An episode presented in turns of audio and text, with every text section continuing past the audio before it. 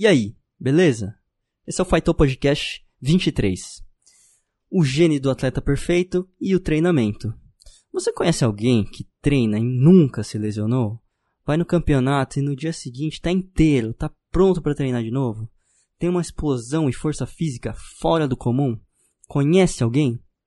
Então, existe um gene muito estudado, o ACTN3.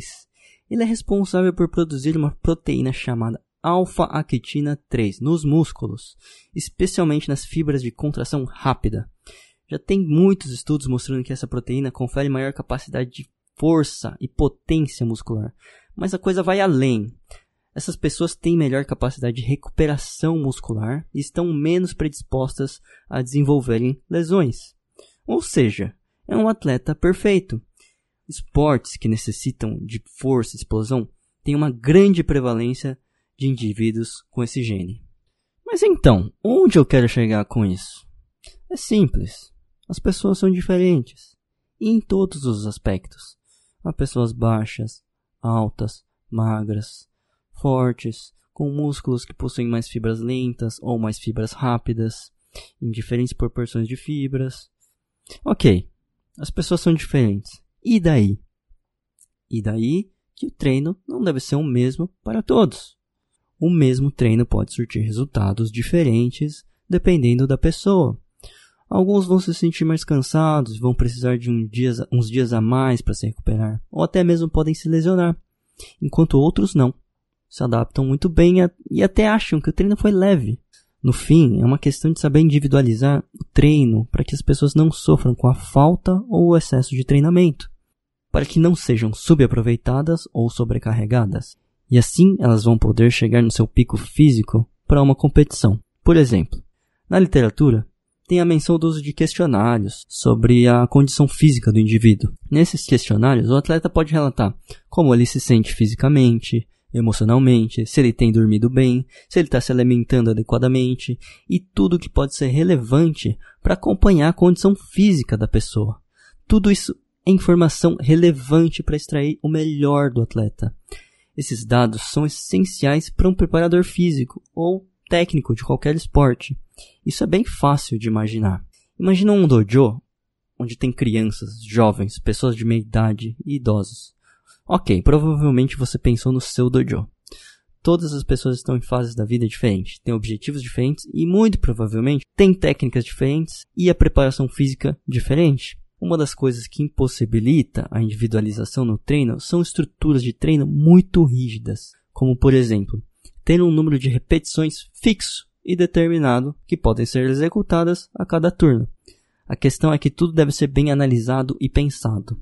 Eu vou te dar um exemplo. Imagina um treino de uma técnica qualquer.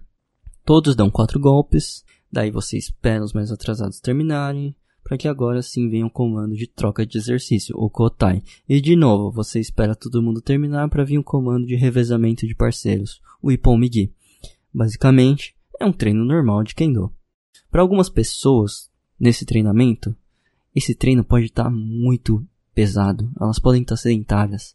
Tá muito calor, tá muito pesado. E num outro extremo, tem pessoas que estão muito bem fisicamente, que isso aí não, isso foi só um aquecimento. Elas podem fazer muito mais. E, lógico, tem os intermediários, estão achando esse treino ideal para elas. Juntando com o tema da individualização com o treino, o que mais faz sentido, ao meu ver, não é estipular o quanto a pessoa deve fazer, mas sim deixar elas descobrirem o quanto elas conseguem, respeitando as condições físicas e as suas limitações. Eu faria da seguinte forma: Olha, vocês têm 3 minutos para treinarem essa técnica. A primeira pessoa começa a fazer as suas repetições e ela nem precisa contar, ela só faz o quanto ela achar necessário sem que ela fique cansada, sem que ela fique exausta. É claro, ela não vai poder monopolizar os 3 minutos. Depois ela vai trocar com o seu parceiro e assim sucessivamente eles vão revezando. Não é nada diferente que o Motai, um aluno de pós-graduação de Tsukuba, propôs em um dos treinos da seleção em 2020. As vantagens. Vantagem número 1. Um, o tempo é bem utilizado.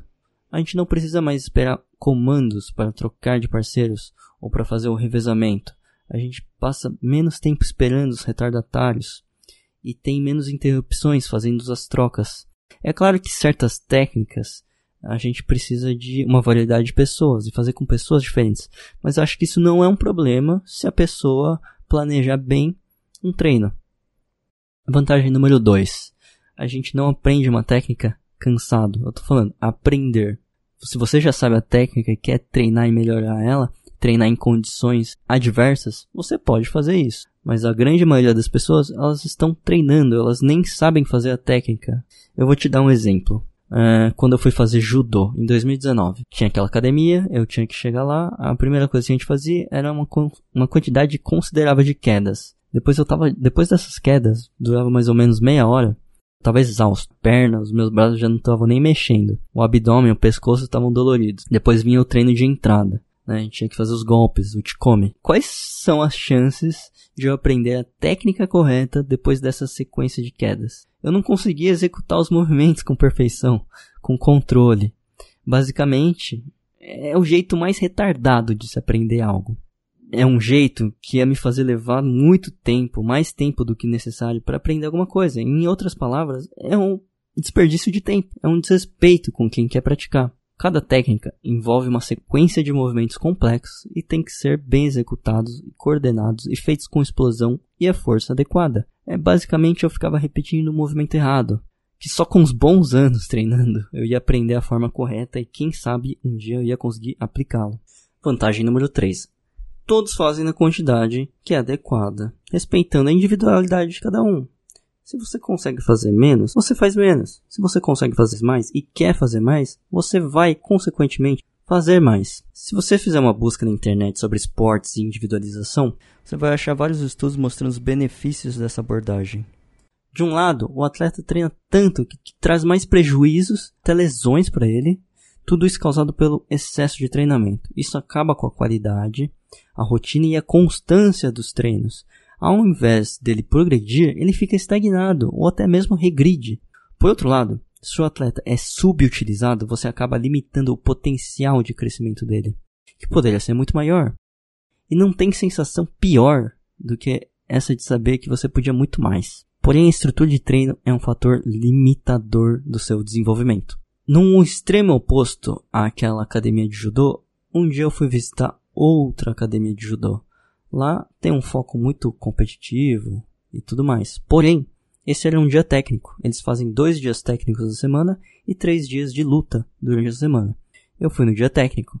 Você, a primeira coisa que você faz é um aquecimento leve e depois você parte para a técnica de Urticome. Você tem que fazer 200 repetições. Você pode fazer de um jeito pesado, um jeito leve, mas você vai fazer muita repetição daquela técnica. Você tem a possibilidade de você repetir ela até a exaustão e não exausto repetir a técnica. Detalhe que ainda tinha a, o limitador de ter um, um, número fixo de repetições que você devia fazer, né? Uma melhora nessa estrutura de treino seria fazer, ó, até tal horário a gente vai fazer, até tal horário a gente vai fazer só isso. Podem fazer só isso. Seria uma forma de individualizar mais ainda o treinamento. Depois, na segunda parte do treino, a gente fazia o que? O Nageai, você completava o movimento e derrubava a pessoa. Alguma coisa que eu praticamente não tinha treinado, eu não tinha sentido como é que é derrubar a pessoa.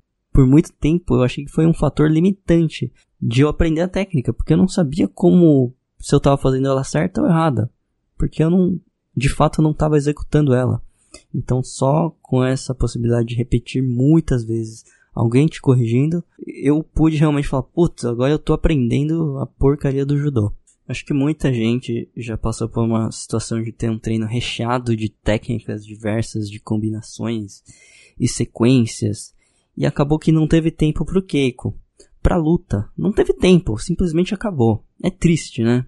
Ou por muitas vezes você quer treinar e repetir bastante alguma coisa, mas a aula acaba se tornando uma grande palestra, né, com um desequilíbrio entre teoria e prática.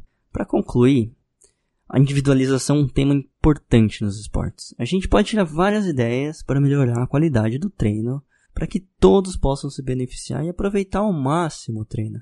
Tem um monte de conhecimento da educação física, da pedagogia, do aprendizado motor, são áreas do conhecimento que estão aí, é, estão em pleno desenvolvimento e pesquisa.